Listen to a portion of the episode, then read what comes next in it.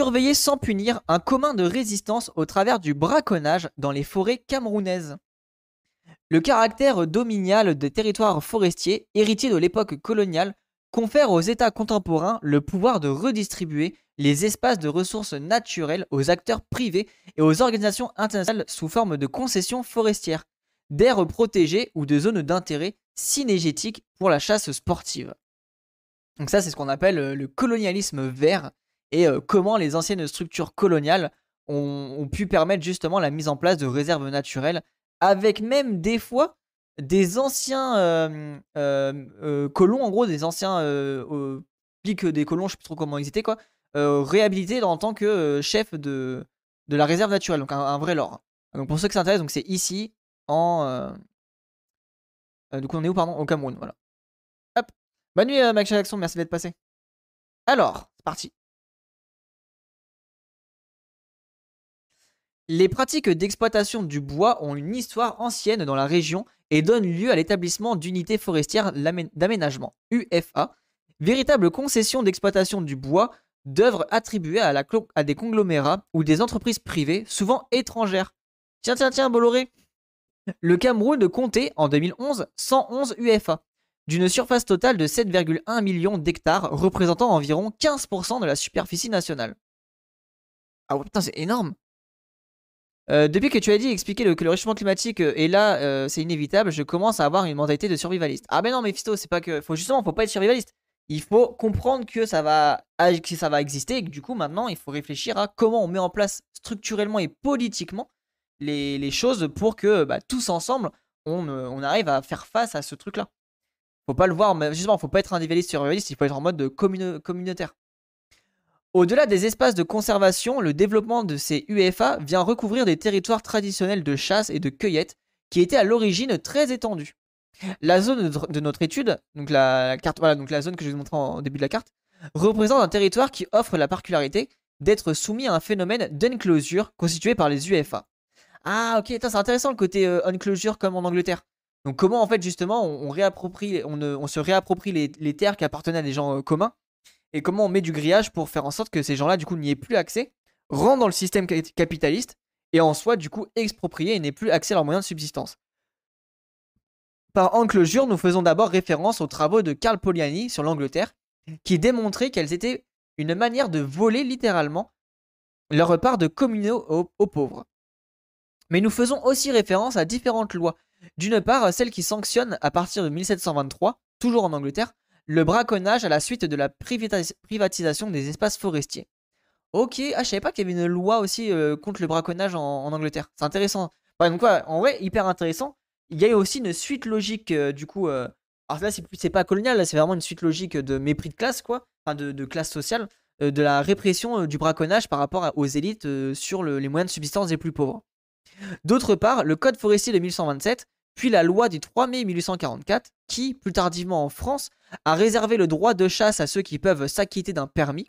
C'est enfin une loi semblable qui, à la même époque, outre-Rhin, faisait l'objet de débats à la diète Rhénan, mars 1982, ou qui condamnait les pratiques de glanage, de ramassage de bois mort ou de veines de pâture, lesquelles constituaient des gains familiaux et l'assurance sociale des plus pauvres, jusqu'à ce que les droits sur la propriété privée les fassent basculer du côté de l'illégalité, voire de la criminalité. En vrai, c'est grave intéressant, parce que du coup, c'est là, en fait, on peut observer comment les structures euh, propriétaires, donc les structures capitalistes, mettent en place des lois de protection soi-disant de l'environnement pour empêcher euh, la chasse, etc. Et du coup, enlever les moyens de subsistance pour aussi faire en sorte que, euh, en gros, la, réserve du capital, donc les travailleurs, doivent aller justement travailler pour gagner de l'argent et du coup pour rentrer dans cette, euh, dans cette logique du marché. Et c'est ça qui est grave intéressant, c'est faut aussi prendre en compte cette, cette euh, structure-là comme une critique justement euh, capitaliste et pas bêtement en mode ah là la chasse c'est nul, le braconnage c'est nul. Non, il faut aller plus loin que ça. Sinon on est vraiment bah, pas, enfin c'est pas très intéressant de juste dire ah on c'est les méchants ils font du braconnage. Non, il y a toute une structure sociale qui a été mise en place autour du braconnage pour que l'armée de réserve du capital aille, enfin du coup même pas l'armée réserve, mais pour que les prolétaires rentrent dans la logique capitaliste. C'est à juste titre que l'on a dit des zones closure qu'elles étaient une révolution des riches contre les pauvres. Poliani. On peut ainsi concevoir, par analogie, quoiqu'au travers de formes quelque peu différentes de privatisation des ressources, dans le cas présent au travers de baux euh, amphithéotiques concédés aux entreprises d'exploitation forestière, l'attribution d'espaces forestiers conduisant à la réduction des, territoires traditionnels de chasse de subsistance des populations les plus pauvres comme des formes modernes d'enclosure. Donc la subsistance, c'est en gros les, moyens de survivre. Les populations de notre étude viennent dans la commune rurale de Minduru, chef-lieu de l'arrondissement du Dja, sous-préfecture du département du, du Haut-Nyong, situé dans le sud-ouest camerounais. Cette collectivité rurale comprend, en plus de la municipalité du Minduru, elle-même 16 villages d'agriculteurs euh, sédentaires appartenant au groupe linguistique Bantu, représentés par les ethnies Ninjem, Bajwe et euh, Mpoubien ainsi que neuf campements, pardon, neuf campements de chasseurs-cueilleurs pygmées baka semi-nomades disposés le long des 60 km de l'axe routier Among Membang Lomier, une piste de latérite. Cette collectivité comptait environ 18 000 habitants en 2015. Ouais, c'est intéressant, il y, a, bien, il y a, des sociétés, du coup, enfin, il y a une, en tout cas, il y a une, tribu de chasseurs-cueilleurs, enfin, une société de chasseurs-cueilleurs. Et du coup, c'est aussi intéressant de voir comment bah, le, capital, justement, le capitalisme, euh, s'immiscent vraiment au sein même de ces structures-là des, sociétés pour les détruire et euh, faire en sorte que du coup euh, on homogénise la population et, que du coup il n'y ait plus de chasseurs-cueilleurs sur Terre. Quoi. À la suite de l'implantation en 96 d'une entreprise forestière, l'espace disponible pour l'agriculture, la chasse et la cueillette, autrement dit l'espace ne faisant pas l'objet d'interdiction d'accès, s'est ainsi drastiquement réduit ces 20 dernières années il se limite désormais à 5 km de part et d'autre de la piste Among-Membang-Lomier. Notre objet de recherche a trait essentiellement aux pratiques de chasse de subsistance et au rapport que les populations riveraines des forêts entretiennent avec le territoire. Nous faisons l'hypothèse que ces pratiques partagées ont une dimension instituante pour construire un espace commun forestier. Une praxis instituante n'est ni la reconnaissance après coup du déjà existant, ni une création à partir de rien, mais elle fait exister du nouveau à partir des conditions existantes et leur transformation. Oh, c'est intéressant ça. Comment justement, voilà, comment en gros, donc les praxis et comment les, méthodes d'agissement des populations euh, se modifient grâce à leur, enfin, à cause de l'environnement. Si cette pratique instituante implique une certaine forme d'acte conscient d'institution, elle ne relève pas explicitement, dans notre cas, d'une volonté consciente de transmission de savoir et d'usage, mais d'une entente sur des intérêts communs, plus ou moins objectivés, face à la réduction des espaces forestiers nécessaires à l'exercice du droit de subsistance. C'est en quelque sorte un commun de résistance qui constitue notre hypothèse centrale. Oh, j'aime bien là le, commun de résistance. Et ce que, en fait, ça c'est un peu la tech moi que j'essaye de mettre en place, euh, notamment dans le, truc de l'écologie prolétaire. Il faut retrouver un commun à transmettre, donc la côté filiation, et aussi le commun à euh, protéger face au capital un peu recréer un espèce de discours de, euh, de, retour au savoir régional et compagnie. Et ça peut être intéressant d'observer un peu ce qui se passe dans les autres pays, de comment c'est mis en place et comment c'est aussi bah, du coup amené à être détruit pour voir comment on peut un peu bah, contourner ce qui a déjà été fait quoi. Et encore une fois, il faut aussi être anti-impérialiste. La libération du, Nord va permettre la libération du Sud. Donc c'est un, espèce de forme de jeu de dialectique et quand on avance sur euh, des combats du nord, on avance aussi sur des combats du sud. Euh, tac. Ce commun naît d'une compréhension partagée par les populations riveraines de la part d'arbitraires qui font la distinction établie par les autoritaires entre chasseurs de subsistance et braconniers hors la loi. Nous verrons en effet que le chasseur de subsistance se trouve désormais assimilé au braconnier, quels que soient les critères de définition du braconnage, Critères écologiques, les catégories d'espèces phoniques interdites, menacées ou autorisées. Critères techniques, armes traditionnelles vs modernes. Ou surtout critères spatiales dans les zones de production de bois et les aires protégées ou les parcs nationaux. Et tout à l'heure, j'ai lu un article de Greenpeace justement euh, qui faisait un peu un mea culpa en mode euh, mince, on a, on a été un peu trop fort sur les, chasseurs de, de, phoques et on a un peu manqué de respect aux Inuits qui eux faisaient ça par, de manière de subsistance. Ces critères, font partie de l'un de ces modes d'objection qui constituent les individus en sujet selon Michel Foucault. Ils participent de l'objectivation du sujet braconnier dans une constitution stigmatisante et, concrètement, la verbalise au moindre, délit. Mais c'est au travers de la spatialisation des pratiques, base de, la catégorisation de l'infraction, que des démarches communes à ces populations apparaissent. Elle s'auto-légitime par un sentiment d'injustice quant aux restrictions d'usage dont fait l'objet du territoire forestier. hyper intéressant. Et du coup, ça, c'est ce qu'on a vu hier euh, dans le documentaire, où bah, les, populations se retrouvaient à être pourchassées, alors que bon, on ne sait pas qui fait ça, dans quelles conditions, et qui fait ce braconnage-là. Bah, ça me fume, personne n'a parlé dans le chat depuis 10 minutes. Vous êtes endormi ou quoi? Hop là. Euh, notre distance à la conceptualisation du commun par Elinor Ostrom tient d'abord aux conditions sociales et historiques de notre cas d'étude. Ici, le commun ne relève pas d'actions volontaires. Pour ne pas dire volontaristes, telles qu'elles sont entendues généralement dans les projets participatifs et les actions collectives, collectives en Afrique. Non, t'inquiète, j'essaie le monde, mais ça me fait bizarre à chaque fois. Le commun, ici, ne n'est pas du respect de règles établies de manière concertée par les acteurs, mais au contraire de la remise en cause de la légitimité des règles établies à l'extérieur des communautés, et en même, et en même du contournement de, ces règles. Localement, il n'y a pas d'action délibérée pour établir ensemble des règles collectives qui fonctionneraient sur la base de consentement volontaire de chacun. Le commun relève ici davantage des usages et non du consensus social. Oh, c'est intéressant ça. en gros, la manière dont on agit euh, avec les autres. t'inquiète, t'inquiète, euh, Techno. C'est vrai que ça fait bizarre quand je vois genre 10 minutes sans quelqu'un qui parle, c'est en mode, waouh, c'est chelou. Mais vous inquiétez pas, faites vos trucs, y'a pas de soucis. Le sujet n'est ni isolé, ni volontaire. Il y a là la constitution d'un sujet par objectivation opérée dans un discours et une pratique contraignante ou normalisatrice. Nous verrons que ce sujet, le braconnier, est objectivé dans le regard de celui qui le déclare braconnier, pour paraphraser Pierre Dardot. Mais pour autant, il garde une part active de lui-même, c'est ce que cette part active une pratique de soi comme pratique de liberté. Ah, incroyable ça euh, que, se comprend la dimension politique et partant conflictuelle de la praxis, autorisant à avoir dans le commun une résistance active. Oh. En vrai, c'est hyper intéressant du coup pour voir un peu euh, la manière justement. Euh, alors, je, sais pas si c'est le bon terme, mais un peu une vision révolutionnaire de la, du braconnage quoi. parce que bah, le, la personne qui est, qui est dite braconnier, bah, finalement, c'est quelqu'un qui se retrouve en minorité face au capitalisme, et du coup, il y a une espèce de forme de révolution, un, agissement révolutionnaire de, de, ne pas être euh, au sein du capitalisme. Un, peu le côté. Ah, je sais plus comment il appelait ça, Deleuze, là. Ceux qui sont en dehors du système.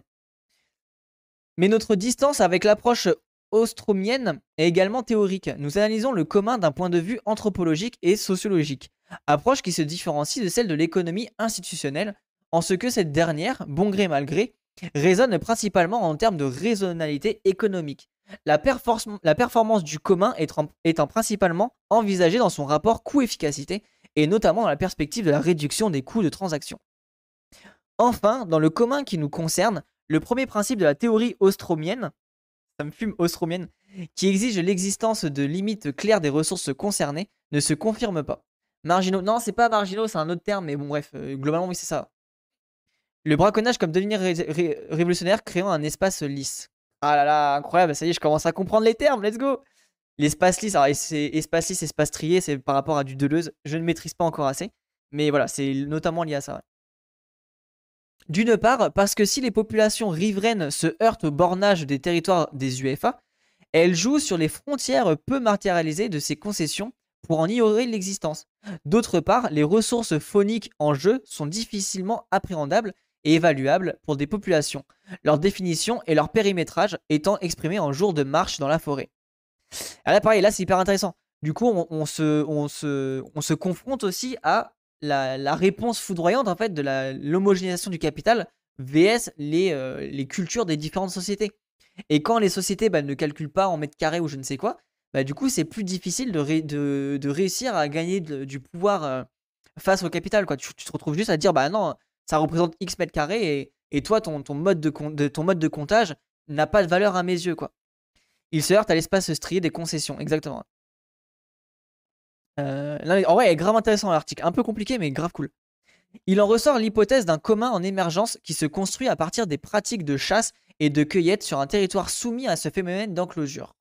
let's go, oui Pour vérifier cette hypothèse, notre approche s'appuie sur l'observation des pratiques et sur une quarantaine d'entretiens réalisés auprès des autorités locales, des exploitants forestiers et des chasseurs, qu'ils soient du groupe des Pygmées Baka ou du groupe Bantou villageois. Ces différentes enquêtes ont été réalisées au cours de cinq missions de terrain. La principale euh, constatation qui en ressort est que les villageois en général mais surtout ceux investis dans la surveillance des forêts, développent un sentiment de commun à partager au travers des droits d'accès au territoire de chasse. Et vous voyez, en vrai, ça c'est hyper intéressant par rapport au, discours que je veux mettre en place avec l'écologie prolétaire. Ce côté, justement, il y a un commun à partager et il y a un côté un peu, on, peut vivre ensemble sur une structure et dépasser du coup la propriété privée. Et en vrai, ça, je pense qu'il y a un truc qu'on peut aller fouiller dans ce. J'ai une intuition qu'on peut vraiment aller fouiller là-dedans et essayer de trouver un espèce de discours révolutionnaire avec tout ça, quoi. Alors, ça existe déjà, hein, mais euh, le, réussir à le mettre en place dans un discours euh, commun et, euh, actuellement. Dans un premier temps, nous rappellerons brièvement les principaux enjeux que représente la chasse et le rapport à la faune sauvage dans l'histoire coloniale des forêts africaines. Dans un second temps, nous montrerons les restrictions des territoires et des pratiques d'usage qui, de fait, distinguent de moins en moins les chasseurs de subsistance des braconniers hors la loi. L'ensemble des villageois se trouve régulé à une forme d'illégalisme dont on peut dire, suivant l'analyse de qu'il est utile. Ah putain, intéressant ça. Utile en mode. Euh, alors je sais pas trop comment on pourrait le voir. Je connais pas assez l'analyse de Foucault, mais à mon avis en mode utile par rapport au, à la puissance euh, autoritaire, je suppose. Euh, la notion de, commun se réfère à des ressources naturelles, mais ne peut se dissocier d'un rapport au territoire et d'un ensemble de pratiques partagées par les villageois dans les interstices et parfois dans les contournements des dispositifs participatifs. Ces pratiques constituent des formes d'action implicites et ordinaires qui se glissent au travers des mailles et des interdits, et de l'imprécision des lois, de l'arbitraire qui préside à l'application des règlements et dans le déplacement des limites sur le territoire, à la fois parcours et territoire vécu. Habité. Incroyable. En vrai, en plus, c'est trop cool parce que là, l'article, il, parle de Foucault, il parle de. Un peu aussi, il y a un peu du Deleuzien là-dedans. Enfin, c'est trop trop cool. Genre, un peu un, retour un peu sociologique, philosophique euh, de l'écologie comme ça. C'est trop trop intéressant. Héritage colonial de la, construction de la catégorie braconnier. Depuis l'ère précoloniale, les pratiques de chasse n'ont eu de cesse de, rencontrer le marché. D'abord à travers des circuits de traite arabo-africains, de l'ivoire et des esclaves puis via les concurrences commerciales que constituaient les compagnies coloniales, dès le XVIIIe siècle, dans le bassin du Congo. Ces pratiques attirèrent dès le début du XXe siècle les colons, la main-d'œuvre indigène et les aventuriers, et favorisèrent le développement d'un marché de viande de brousse non contrôlé, dont l'ampleur devenait de plus en plus importante du fait de nouvelles voies de communication et de l'importation de véhicules motorisés. Et du coup, là, en vrai, ce qui est intéressant, c'est qu'on commence aussi à voir que, alors oui, ça existait déjà plus ou moins avant, mais c'est quand même avec l'importation des outils euh, coloniaux, des outils capitalistes, que, encore une fois, le nombre, en fait, la, quantité de, ce braconnage a explosé. Contrôler la chasse, contrôler l'espace. Le terme de braconnage apparaît ainsi tardivement dans les textes réglementaires des services forestiers.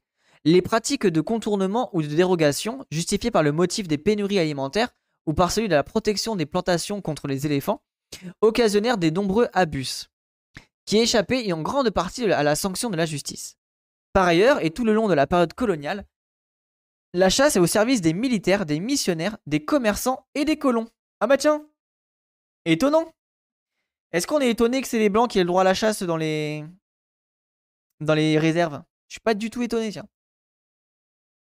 L'administration coloniale montre une certaine tolérance pour les pratiques où quelques morceaux de viande destinés aux populations, par l'intermédiaire des chefs de village, sont la contrepartie des trophées, cornes, peaux, plumes, etc. Ok, putain, je savais pas ça, c'est hyper intéressant. Nous sommes enclins à penser que la qualification contemporaine du braconnage, à l'instar de celle de l'époque coloniale, vise encore en grande partie les indigènes. William M. Adams euh, affirme que, derrière le terme de chasse et de braconnage, se dissimulent des logiques de différenciation, la valorisation synégétique s'appliquant aux blancs quand les populations locales subissent la stigmatisation du braconnage. Oui. Et c'est pour ça que j'ai vraiment du mal avec le terme braconnage, parce qu'il y a une représentation coloniale de ce terme-là. Et en fait, ce qui m'agace, c'est que c'est des populations qui survivent pour la plupart. Alors oui, et, encore une fois, et même ce qui m'agace encore plus, c'est que pour que la viande qui soit braconnée soit vendue, c'est bien qu'il y ait des putains d'acheteurs. Et très souvent, ces acheteurs-là, d'où ils viennent? Des pays occidentaux. Donc je vous en supplie, ouvrez vos yeux avant de parler des braconneurs, enfin des braconniers, pardon. Ouvrez vos yeux sur qui sont les, ceux qui mettent en place ces structures-là. Mais au Cameroun, ce sont d'abord les activités d'exploitation des produits forestiers, bois, caoutchouc, qui ont été au cœur des formes les plus violentes de la relation coloniale, s'appuyant d'abord sur l'esclavage, puis sur le travail forcé. Jusque dans les années 90, les concessions forestières étaient, comme au temps des coloniales, données à des exploitants historiques, sans exigence d'aménagement. La réforme forestière de 94 impose cependant désormais la mise en place de plans d'aménagement forestier. Et en vrai, vous savez que 90, c'était déjà l'Empire Bolloré. Hein. Mais ces changements n'autorisent qu'un renouvellement partiel des concessionnaires et les opérateurs historiques demeurent présents sur la majorité du territoire forestier. Gardez en tête que euh, l'Empire Bolloré, c'était 90, 94, etc. Il y avait justement la. C'était tout le côté euh, euh, coupage de bois, quoi. Enfin, récupération du bois. Restriction, restriction des pratiques de chasse par la concurrence des usages. Notre zone d'étude est couverte de forêts naturelles et denses, dont la majeure partie est sous concession. L'augmentation des surfaces des UFA dans la communauté rurale du Mindourou entre 2000 et 2014 6 UFA pour un total de 388 948 hectares, dont 341 708 hectares certifiés durables, a favorisé les controverses sur les limites géographiques et juridiques des espaces dédiés aux droits d'usage et de subsistance. Mais dans le même temps, les standards de certification forestière de type, de type FSC se sont progressivement imposés depuis les années 90 aux entreprises d'exploitation du bois afin de lutter contre la déforestation, la dégradation forestière et plus nettement contre la défaunation. Et moi, c'est pareil. Hein. Le problème, c'est que les entreprises forestières, bon, est-ce que c'est pas les entreprises coloniales aussi, quoi? Ça serait bien de préciser un peu d'où elles viennent. C'est dans ce contexte de réforme des codes forestiers que les services nationaux vont, vont établir, avec les organisations internationales de la conservation de la nature, notamment l'UICN, et de ce concert avec les sociétés forestières, des normes et des règlements de la faune sauvage. Au Cameroun, l'arrêté 0648 du ministère des Forêts en date du 18 décembre 2006 fixe des classes de protection. La classe A comprend les espèces animales rares ou en voie de disparition, la classe B des espèces bénéficiant d'une protection partielle, le gibier autorisé à la chasse forme la classe C. Cette dernière comprend des mammifères reptiles, batraciens et oiseaux non protégés, ainsi que d'autres espèces partiellement protégées en fonction des évaluations et de leur dynamique. On perçoit dans cette nomenclature le primat euh, du paradigme protectionnisme. Les relations entre les associations de protection à la société locale deviennent conflictuelles du fait d'une irréductible divergence d'intérêts, les normes ne prenant en effet pas en compte les us locaux. Et c'est là en fait où on a, c'est là où on retombe en fait sur cette question de, euh, il faut aussi prendre ça en compte malheureusement dans, cette, dans tout ce sujet lié au braconnage, c'est que quand une espèce animale euh, du coup disparaît, il faut garder en tête que majoritairement, c'est, enfin globalement, c'est 30 autres espèces qui disparaissent. Et du coup, ben, le, il faut aussi prendre en compte que le, côté. Euh, si tu détruis en fait la. Je sais pas, on va prendre du, lapin ou du bison ou je ne sais quoi, ben, les prédateurs et les proies qui sont liés à cette espèce-là vont aussi diminuer. Et donc, sur le long terme, tu auras moins accès à ta nourriture. Et en fait, c'est toute une gestion de. Règles entre bah, la, surchasse et la, la sous-chasse, entre guillemets, je sais pas trop comment on pourrait le dire, qu'il faut mettre en place. Et malheureusement, bah, pour, euh, pour mettre en place ce genre de règles, on va, on du coup. Euh, euh, merde, qu'on appelle ça? On va rendre délinquant, criminel, on va criminaliser l'acte de la chasse. Au lieu de mettre ça en mode bah, commune, coutume locale et on agit tous ensemble sur la chasse, etc. D'où le, rapport aussi néocolonial. En effet, selon la taxonomie locale, la faune se répartit en trois catégories. Les animaux bons à manger, le gibier et la viande, les animaux impropres à la consommation et les animaux bons à penser, chargé d'une valeur symbolique sur lequel portent souvent les interdits alimentaires. Au vrai, la nomenclature du, ministère est ignorée par les chasseurs Baka. La loi de 1994 définit la chasse traditionnelle par son objectif de subsistance et interdit le commerce du gibier. Le critère technique distinguant les chasseurs des braconniers est, quant à lui, souvent réduit au port d'armes à feu, ces derniers étant introduits en grand nombre depuis l'époque coloniale. Un chasseur sans permis qui utilise un fusil devient un braconnier. Ouais, voilà, putain, et c'est là où tu te rends compte, hein, les, immenses chiens. Que du coup, c'est là où tu te rends compte que bah, toutes les armes qui ont été laissées par les les, colons bah, les gens les ont récupérées, ils ont appris à les utiliser, et du coup, ils sont considérés comme euh, braconniers, alors que c'est juste des gens qui ont adapté leur, euh, armement, quoi. Il y a aussi toute cette vision un petit peu euh, orientaliste et je sais, sais pas trop comment on pourrait dire, mais un petit peu primitiviste, quoi, de, de se dire ah bah les, gens au Cameroun, de toute façon, ils chassent à l'arc et machin, quoi. Ils sont réduits à ça, tu vois. Presque une forme d'essentialisation aussi. Les prix des permis de port d'armes et des armes étant élevés, celles-là sont l'apanage du tourisme cinégétique. De fait, pour les locaux, les techniques de chasse tolérées sont celles appelées traditionnelles. Un collet fabriqué à partir de lianes végétales, une lance, voire la présence de chiens. Ah, donc c'est vraiment, tu essentialises la, présence de... Enfin, les techniques de chasse à des techniques... Euh, c'est pas primitif le terme, mais anciennes, quoi. Ou en tout cas, non... Euh, euh, non... non mécaniques. Et du coup, bah, tu, tu essentialises tous les chasseurs à ces, techniques de chasse-là. Au-delà de ces critères, c'est bien aussi et surtout à travers un ordre territorial que se distingue le chasseur du, braconnier. Les délimitations des UFA sont ainsi sujettes à des revendications de la part des villageois. Elles se, concernent notamment l'extension de leur surface agricole, extension nécessaire du fait de la croissance démographique et de l'installation des familles d'ouvriers qui, qui sont employés par la société forestière elle-même. De surcroît, les limites en forêt ne sont pas matérialisées. Dans ce contexte, les campements occupés par les braconniers sont nombreux, comme l'illustre la carte 2 ci-après. On y constate l'étroitesse des espèces de subsistance de part et d'autre de la piste entre le village de Nkul, au nord de Minduru, et celui de Djaposten, face à la réserve du Dja, et les espaces numérotés sont les UFA. Alors que quand tu regardes le coût de la production d'une balle, tu trouves plus intelligent d'utiliser un arc. Oui, alors ça, y a le monde, évidemment, mais je pense aussi qu'il faut prendre en compte que, euh, vu qu'il y a toute une histoire coloniale qui est liée à ça, à mon avis, des munitions, euh, des armements, il doit en rester. Et il y a, enfin, tu vois, il doit y avoir des stocks quelque part, tu vois. Je ne sais pas, enfin voilà, je maîtrise pas le sujet, donc je, ne sais pas si c'est des armes de, euh, qui datent de l'ancienne époque ou si c'est des armes qui sont créées là-bas, j'en ai aucune, aucune idée. Le commun, une pratique de résistance. Oui, c'est donc dans une différenciation des territoires qu'une praxis commune prend son sens, une pratique quotidienne pour affirmer les droits et résister à l'arbitraire.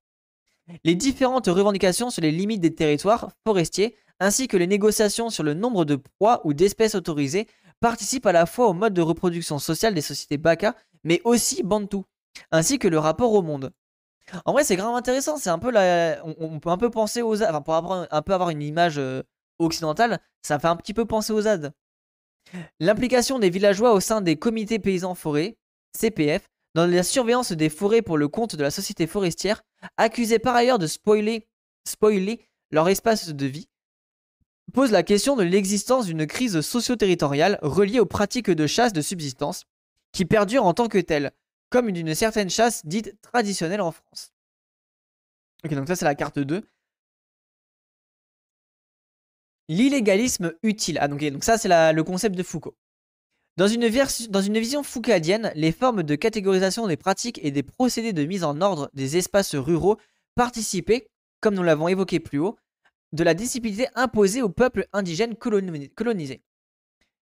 La constitution d'institutions locales, telles que les CPF, fonctionne aujourd'hui au Cameroun comme élément d'un appareil de réforme des diverses modalités d'usage des territoires comprenant les dispositions de la loi forestière de 1994.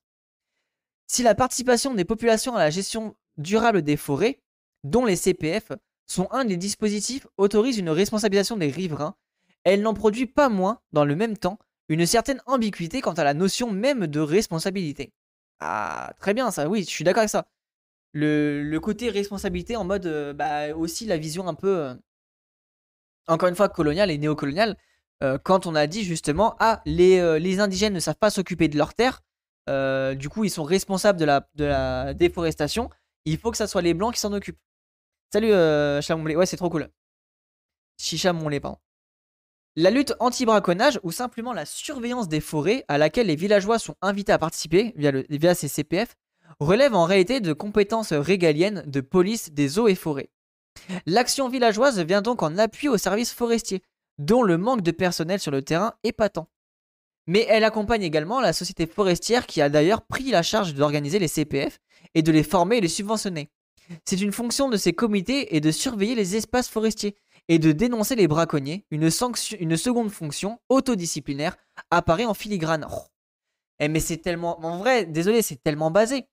En gros, il y a une mise en place d'un panoptique et du coup, on se retrouve à surveiller les gens et, et du coup, bah, c'est un, c'est euh, des, métiers en moins à mettre en place vu que les autorités sont aidées par les propres villageois.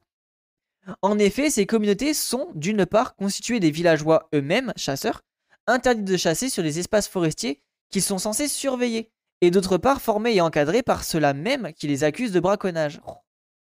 Ah, c'est En vrai, c'est incroyable l'article.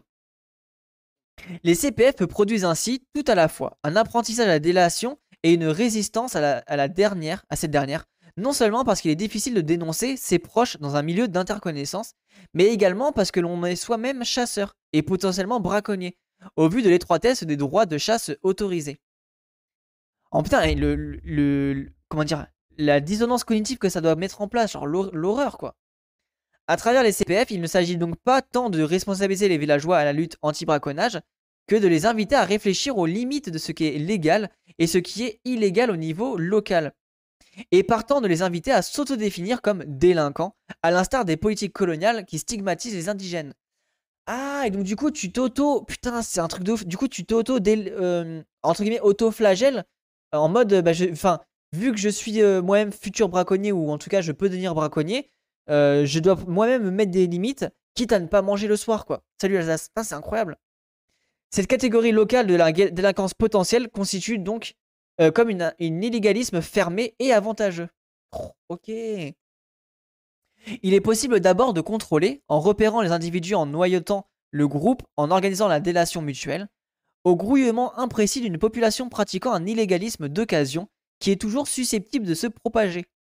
On substitue un, groupe relativement restreint et clos d'individus sur lequel on peut effectuer une surveillance constante.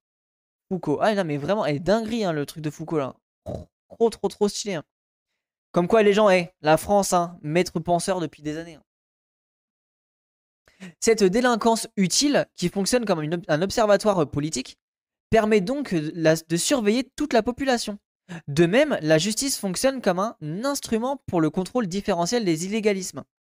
Et ce, d'autant plus aisément que l'application des peines liées aux infractions sur la chasse est scindée entre diverses juridictions, différentes échelles de tribunaux, locales, départementales, nationales, et varie selon les critères concernés, techniques, financiers, spécialistes, euh, spécistes, la quantité et les montants évalués. Ainsi, l'appareil de police travaille contre elle, la délinquance, et avec elle, nous avons ainsi pu observer les situations où la police refuse d'arrêter un camion de braconniers rempli de gibier. En effet, il existe une catégorie de chasseurs constituée de ceux qui disposent généralement d'équipements de chasse sophistiqués et bénéficient souvent de la protection haut placée pour mener leur action illégale. Waouh, putain, c'est un truc de, du coup en mode un peu la mafia quoi. Mais c'est une dinguerie. En vrai, eh, ça a l'air d'être un lore euh, au Cameroun. Euh, du coup, tout le lore aussi, du coup, les espèces de mafia, les flics qui sont aussi là-dedans. Euh, à mon avis, les pots de vin qui doivent entrer là-dedans, donc tout le côté corruption, quoi. Selon le concept d'illégalisme utile de Foucault, il est possible d'affirmer, d'une part, que l'État postcolonial reproduit le, cantonnement des villageois dans la catégorie de braconniers potentiels ou réels en tant que catégorie homogène, et d'autre part, que ce cantonnement lui évite de traiter le problème de l'illégalisme à grande échelle celui qui est des élites de la bureaucratie administrative et des sphères politiques dans les mêmes espaces. Ok, putain, c'est incroyable. Trop stylé. La lecture, elle est incroyable. Alors, du coup, ouais, faut un peu lire du Foucault pour comprendre le truc. Euh, j'aurais du mal à l'expliquer, mais je trouve que c'est plutôt bien écrit. Hein. On peut regarder la carte des routes en, Afrique pour bien comprendre. Ouais, ouais, clairement, d'ouf. Puis même aussi observer, alors moi j'ai la, carte de Bolloré, tu vois, je maîtrise pas assez les routes tranquilles, enfin les routes dans son ensemble, mais rien que les, circuits de, transport de Bolloré, tu te rends compte de tout le, truc qui était mis en place. Quoi. Face à l'arbitraire, la praxis commune. Les expériences de gestion participative font l'objet d'un certain nombre de critiques qui sont continuellement ignorées par les bailleurs de fonds et les institutions de développement. Pour autant, euh, pourtant, elles présentent des caractéristiques récurrentes qui, qui précipitent bien souvent leurs échecs. Elles constituent un mode de fonctionnement top-down et dirigiste, un dispositif territorial source d'insécurité foncière et d'un cadre juridique lacunaire. Mais de façon plus critique, les dispositifs participatifs, tels que les CPF, constituent des mécanismes ambigus qui dévoient en même temps qu'ils imposent la participation. Dans une acceptation bourdeusienne, ces pratiques ambivalentes et, euh, et véhiculant les injonctions contradictoires révèlent d'une forme de contribution des villageois à leur propre domination, c'est tellement réel. Ça, ça me fume, c'est vraiment les chevaliers du zodiaque, quoi. Bourdieu, Foucault, Deleuze, incroyable. L'intégration systématique des pygmées baka dans les comités de lutte anti-braconnage en est un exemple. La contradiction dans laquelle les pygmées baka sont tenus les, écarte, les, euh, les entre, d'une part, la dénonciation des chasseurs braconniers, donc ils sont à la fois les représentants, les victimes et parfois les complices, contraints. Et d'autre part, la pratique de la chasse au quotidien, qui ne fait aucune différence entre le légal et l'illégal. Ah et c'est ça qui est trop c'est que du coup, il y a, un processus qui se met en place où le dominé, en fait, tu, tu dépossèdes le dominé de son pouvoir de sortir de sa domination. Parce qu'en lui mettant un cadre légal, il devient en fait encore plus asservi, car en respectant la loi, il accepte du coup la domination du, du, colon, enfin du néocolon, tu vois.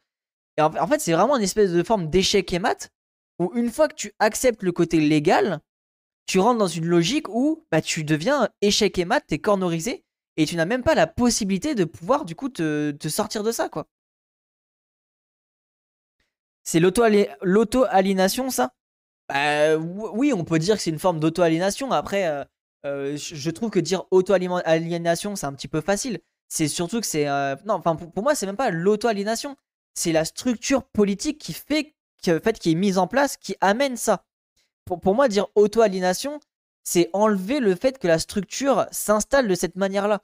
C'est une volonté structurelle d'aliéner les peuples face à leurs dominants, tu vois et de, du coup de, faire même en sorte que cette aliénation protège le dominant de leur propre asservissement. Et on le voit bien, c'est comme euh, euh Hanouna, quoi. Enfin, j'exagère, mais Hanouna qui disent là, je, euh, enfin, les gens qui, soutiennent Hanouna de dire euh, je crache pas dans la main qui me nourrit, ben, c'est clairement mettre en place structurellement dans la tête des gens le fait que tu n'as pas à dénoncer ton propre patron, ton propre patron qui t'exploite parce qu'il te nourrit. Et, du coup, ça veut dire que tu, es, euh, tu te dépossèdes de ta force révolutionnaire. Comme abolir l'esclavage, juste pour qu'il puisse payer des impôts. Ouais, bah le. Ah oui, oui, oui, je vois ce que tu veux dire. J'ai un peu de mal à voir l'image, mais oui, c'est ça. C'est un peu parti. Je suis pas d'accord avec ton point de vue, mais je, vois l'idée.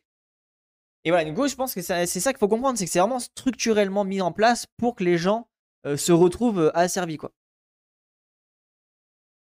Ces ambiguïtés n'est jamais aussi visible que dans, le discours des membres des comités sur la nécessité, dans un milieu d'interconnaissance, d'apprendre la dénonciation discrète. Ah ouais, d'accord, il y a même des connaissances comme ça, l'enfer. Quand tu es choisi CPF, tu n'es pas un gendarme. On nous dit, si tu vois le braconnier, tu le laisses, tu, appelles le chef de poste forestier. Je fais ça à l'amiable. Si le gars sait que c'est moi qui l'ai dénoncé, il va me tuer. Ah ouais, d'accord, entretien avec un, membre bantou. C'est pas facile de dénoncer, c'est dangereux, mais il faut savoir, dénoncer. Je le fais discrètement pour ne pas m'exposer. La dénonciation, c'est un problème parce qu'un frère, c'est un frère. Et un frère se permet de tuer, c'est des, des risques. Entretien avec un président de CPF. C'est un peu compliqué si tu dénonces ton frère. Chez nous, au village, il n'y a pas de, de blague, les secrets sont dehors. En trois ans de mandat au CPF, X n'a pas eu d'expérience de dénonciation. C'est les Bantous qui braconnent. Vous les connaissez? On les connaît très bien. Entretien avec Martin Baca, membre d'un CPF. Il existe, il existe par ailleurs une image de dépréciée du chasseur, celle du viandard, qui remplit la besace pour le commerce. Le braconnage, c'est quand vous poursuivez l'animal de force, c'est pour le, commercialiser, c'est quand c'est abondant. Entretien avec un ancien président du CPF. Ah, c'est intéressant cette, euh, cette distinction-là. Je la trouve euh, intéressante, le côté un peu euh, enrichissement et vraiment subsistance. Merci beaucoup, Alsace. Coucou, bah rebonjour, tu es déjà passé. Merci infiniment pour le, sub, le deuxième mois de sub, let's go. Je garde deux pour nourrir ma famille et j'en vends un pour me payer le savon et l'école des enfants. Entretien avec un BACA, membre du CPF. C'est dans ces termes que tous les villageois, membres des CPF rencontrés, évoquent la chasse quotidienne, dans les limites étroites de la stigmatisation. Mais à travers les dispositifs participatifs, les villageois intériorisent cette stigmatisation. Elle correspond à cette incorporation de la loi et de la peine. Apprendre la délation entraîne deux conséquences. En interne, elle représente une injonction contradictoire qui concourt à la déstabiliser les représentations de soi et de participer à sa propre domination. En externe, elle contribue à corrompre les relations sociales. Voilà, et en fait, voilà, et c'est là où du coup tu te rends compte qu'il y a un panoptique qui se met en place, où du coup bah, les gens ne se font plus conscience, diviser pour mieux régner. Et euh, du coup, le capital qui lui euh, observe ça de haut, bah, continue de, de, rigoler quoi.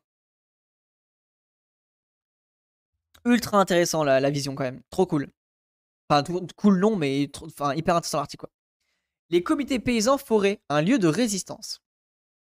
En tant que dispositif participatif, les comités formatent des pratiques tout en constituant des lieux de résistance aux injonctions paradoxales, du fait précisément des ambiguïtés de la forêt auto-gardienne.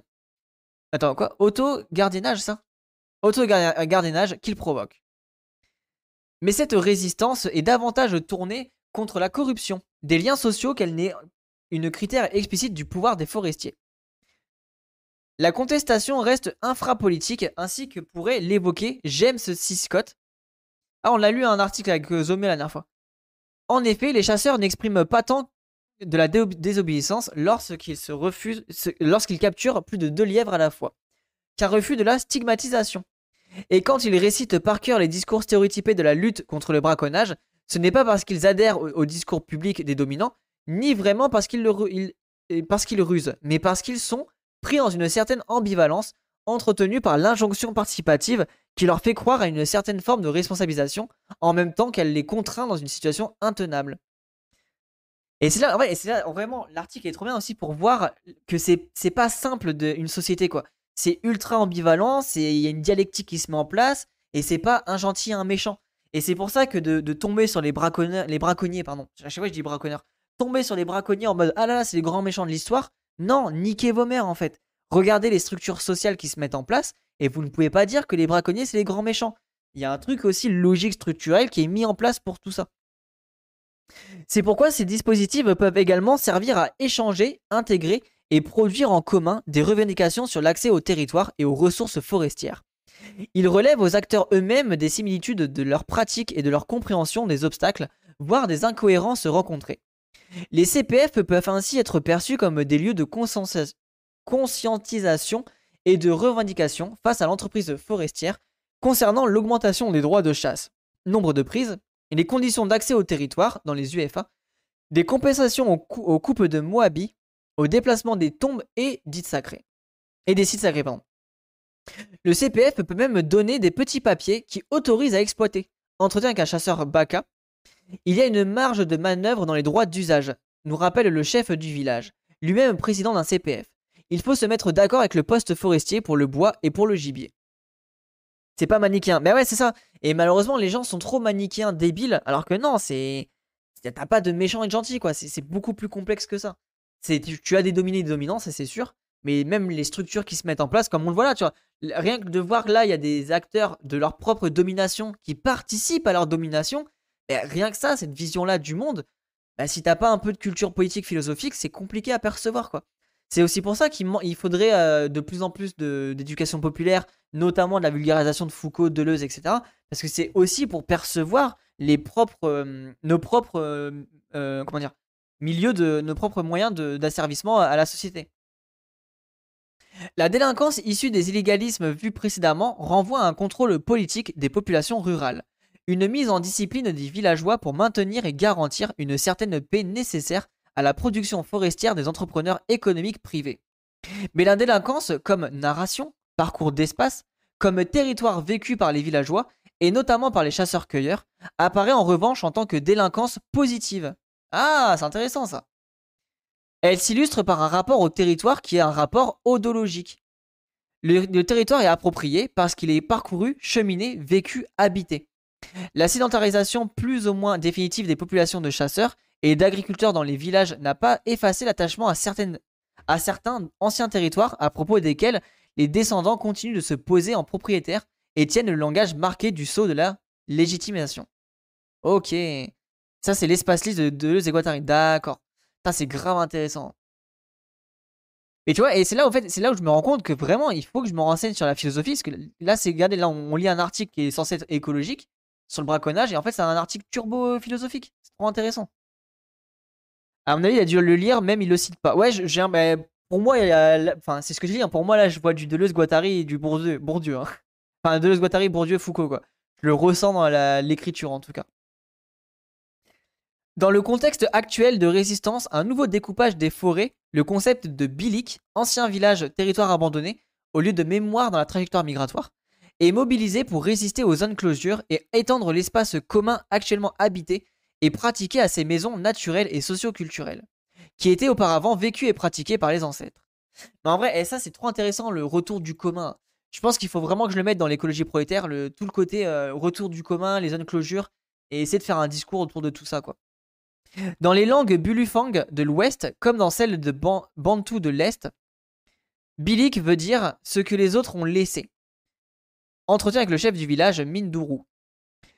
Ce qu'on a laissé de plein droit, l'héritage, mais aussi le site sacré lié, ce qui est mon père m'a laissé au niveau individuel.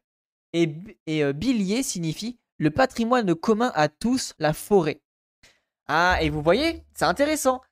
On ne dit pas nature, ils disent bilier. Et c'est hyper intéressant parce que le patrimoine commun à tous, donc la forêt, l'environnement, la nature, ce qui permet de, nous, de survivre, ils n'utilisent pas le terme nature. Et je trouve que c'est ultra intéressant. Il s'agit des lieux de mémoire laissés dans les, territoires villageois, d'où les habitants ont été délogés pour s'installer au bord des routes. Ces, territoires villageois sont désormais pris dans les UFA des entreprises forestières qui n'ont pas toutes les mêmes soucis de préserver les sites considérés comme sacrés. Notons encore que la forêt en termes baka se dit également bilier. Euh, aussi des formes de connivence entre chasseurs et agriculteurs se créaient à partir des patrimoines laissés dans la forêt et des interdits imposés à tous, mais transformés en autorisations discrètes, implicites et partagées, notamment pour survivre quand la chasse reste le mode de subsistance principal. Tous, sans exception, nous allons chasser en forêt. Entretien avec un ancien président du CPF. Et ouais, du coup, c'est très intéressant. Et du coup, il y a une forme d'alliance entre euh, différentes formes du prolétariat euh, contre la loi imposée par l'État, quoi. La limite des UFA, à partir de laquelle tout chasseur devient de fait braconnier, est fixée à 5 km, de part et d'autre de la route qui traverse le village. Un fait, c'est évident. C'est impossible d'avoir le gibier dans ces 5 km. Si tu vois un chasseur, demande-lui depuis quand il est en forêt. À partir de là, tu sauras jusqu'où il est allé. Si cela fait 2, 3, 4 ou 5, 7 jours, alors il est allé dans les UFA. Tu remarqueras qu'il a assez de gibier et des espèces rares. C'est celle qu'on trouve difficilement à 5 km. Entretien réalisé avec Didier Memboom. Même, même associé à un territoire par défaut, officiellement interdit pour les activités liées à la subsistance, l'identité des villageois se fait commune. Les membres des CPF ne tombent pas du ciel. Ils sont connus, c'est nous, c'est la communauté. Entretien avec un président du CPF. En fait, la notion de frontière est plus questionnée dans ces territoires étendus comme espace cartographié. Dès lors que le territoire est associé à un mouvement inhérent à la mobilisation des peuples chasseurs-cueilleurs, il est aussi investi d'une histoire, d'une narration. Il n'est plus figé sur une carte, mais devient un territoire pratiqué. Oh, ok, ultra intéressant. Et c'est pour ça que les États-nations, en fait, ne peuvent pas. Euh, enfin, comment dire Sont une erreur fondamentale par rapport à l'espèce humaine. L'espèce humaine est une, population qui, euh, qui bouge, qui n'est pas forcément full sédentaire. Et l'État-nation a enlevé ce truc-là, en fait. Le, fait d'avoir fermé les territoires entre des frontières, on a du coup fermé ce mouvement de migration euh, pour, bah, du coup, aussi par, parfois, par exemple, changer de territoire selon les saisons, etc. Alors ça paraît peut-être impossible à l'heure actuelle de pouvoir refaire ça, parce qu'on est beaucoup, beaucoup trop nombreux. Enfin, peut-être en tout cas. Mais euh, c'est intéressant de, peut-être imaginer un monde où demain les, États, les nations, les États-nations tombent, les frontières tombent, et du coup, bah, la, migration et les, déplacements de population sont de plus en plus euh, possibles. Je suis spécial. Et oui, c'est dans les pratiques du territoire au quotidien, à travers la narration que les chasseurs peuvent en faire, que nous parlons de commun. Ainsi, les limites sur le territoire sont disputées, revendiquées, mais aussi constamment traversées par les usages que les peuples chasseurs en font. Ok, en vrai, c'est trop intéressant le, côté de vivre l'espace, vivre le territoire. Et ça, je pense, c'est quelque chose qui est perdu aussi par euh, beaucoup de gens, euh, notamment dans la lutte écologique. C'est cette vision de je vis mon territoire, je, vis mon, mon, morceau de terre, quoi. Et ça, c'est quelque chose que j'aimerais bien remettre en place dans le discours de l'écologie prolétaire. De pas juste se reconnecter à la nature, de se dire que de mon vécu, de ma transformation à mon territoire, j'agis pour le bien commun, pour la, lutte commune et la mise en place du commun. Je pense qu'il y a vraiment une dialectique qui peut être très intéressante là-dessus. Oh, let's go Merci euh, Dark Yeti pour le raid, ça fait un bail, merci beaucoup. Euh, je crois que c'est assez rare que tu puisses me raid. Pour une fois que tu finis plus tôt, dis donc.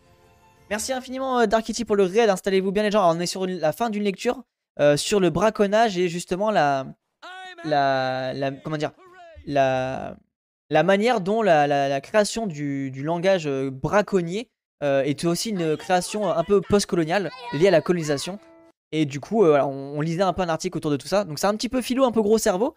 Euh, mais euh, voilà, essayez de, vous accrocher et vous allez voir si vous pouvez, enfin, si vous avez à, kiffer ça. Et si vous aimez bien ça, en vrai, n'hésitez pas à, mater la VOD pour un peu comprendre tout, le, tout le discours autour de tout ça. Il y a encore du, braconnage ici, malheureusement. Bah, justement, tu, Dark c'est plus nuancé que ça, c'est plus compliqué que ça. Et du coup, bah, en vrai, si ça t'intéresse, n'hésite pas à mater la VOD parce que c'est vraiment particulier la, notion de braconnier. Et en gros, euh, malheureusement, les braconniers, c'est aussi une construction sociale et euh, les anciens chasseurs de subsistance qui se nourrissaient de la chasse ont, été transformés en braconniers par les États, notamment coloniaux. Euh, et du coup, on a pointé du doigt des gens qui, à la base, bah, vivaient simplement et on les a imposés à intégrer un système qui n'était pas du coup voué pour eux, quoi. Du coup, de l'achat de, de, de- de nourriture ailleurs dans les supermarchés, par exemple, alors que ces gens-là bah, vivaient d'une chasse euh, simplement, quoi. Donc c'est très très particulier comme vision. Et voilà, en vrai, si vous avez si je vous conseille de mater la VOD. En tout cas, merci beaucoup pour le, le- le raid. Et pour ceux qui aiment l'écologie, bah, n'hésitez pas à voir, on est, sur, euh, on est sur YouTube. Et je suis aussi maintenant sur des podcasts. Voilà. Euh, donc les lectures d'articles sont dispo sur des podcasts. Voilà. N'hésitez pas. Merci beaucoup euh, Darkity pour le raid. Et les gens allez voir Darkity, hein, trop drôle. Beaucoup de, de World of Warcraft. avec pas mal de rigolades. Et je crois aussi du, du jeu d'horreur. Donc du jeu d'horreur. Ici on a des quotas euh, d'origine à chasser. Et les gens tuent plus ou tuent des femelles sans avoir le droit. Ok ok. Les limites, ils sont comme des ponts, les récits de ce fait topologique. En vrai, ouais, c'est vrai que moi j'avoue, Canada, je connais pas assez. Là, on est plus sur la vision euh, africaine et euh, Amérique latine. Si l'espace est un lieu pratiqué, il est également habité. En cela, il produit des identités et même en même temps qu'il est construit par les représentations et les pratiques des chasseurs-cueilleurs. Contrairement à ce qui est fréquemment mis en avant, à travers la valorisation des savoirs traditionnels des peuples chasseurs-cueilleurs, il ne s'agit pas tant d'un rapport écologique ou cosmologique qu'une pratique quotidienne du territoire qui donne sens et qui nous amène à prendre nos distances avec une forme d'essentialisme. Oui, la pratique en fait les gens. Les gens ne sont pas essentiellement des chasseurs-cueilleurs en mode euh, par essence. Non, c'est la pratique d'une mise en place euh, quotidienne qui fait que ces gens-là sont des chasseurs-cueilleurs. Cette approche du territoire vécu et habité contribue à la construction d'un commun à travers des pratiques qui viennent se heurter à la fixité officielle des cartes géographiques, lesquelles légitiment l'exclusion spatiale. La notion de commun autorise la remise en question des enclosures et l'ouverture aux usages multiples d'un même territoire. Ah, et ça, moi, c'est quelque chose que je veux mettre en place euh, dans tout ce qui est l'idée de l'écologie prol- prolétaire. C'est de faire dire justement que les territoires appartiennent aux travailleurs, ils appartiennent plus à des, à des gens qui veulent faire du business dessus. Et nos territoires, faut qu'on les récupère, qu'on les revalorise et qu'on se les retransmette euh, dans les communs à, nos, descendants. Et du coup, on peut essayer de créer une forme de, de un peu un discours d'identité, mais qui soit pas du coup extrême droite débile raciste, qui soit un peu un discours de l'identité de justement euh, euh, réappropriation du commun écologique. Et je, pense sincèrement qu'on peut essayer de tendre vers, quelque chose de, ça, comme ça. Conclusion. Le commun par les subjectivités rebelles. L'engouement renouvelé pour la question des communs peut, peut revertir une gamme très vaste de situations et d'approches pour un continuum d'alternatives. Pour Pierre Dardot et Christian Laval, le débat ne porte pas seulement sur la question de la propriété privée, mais surtout sur le caractère inappropriable des biens communs. Les formes d'enclosure que représentent pour les villageois les concessions forestières s'avèrent être des atteintes à des lieux considérés comme euh, inaliénables.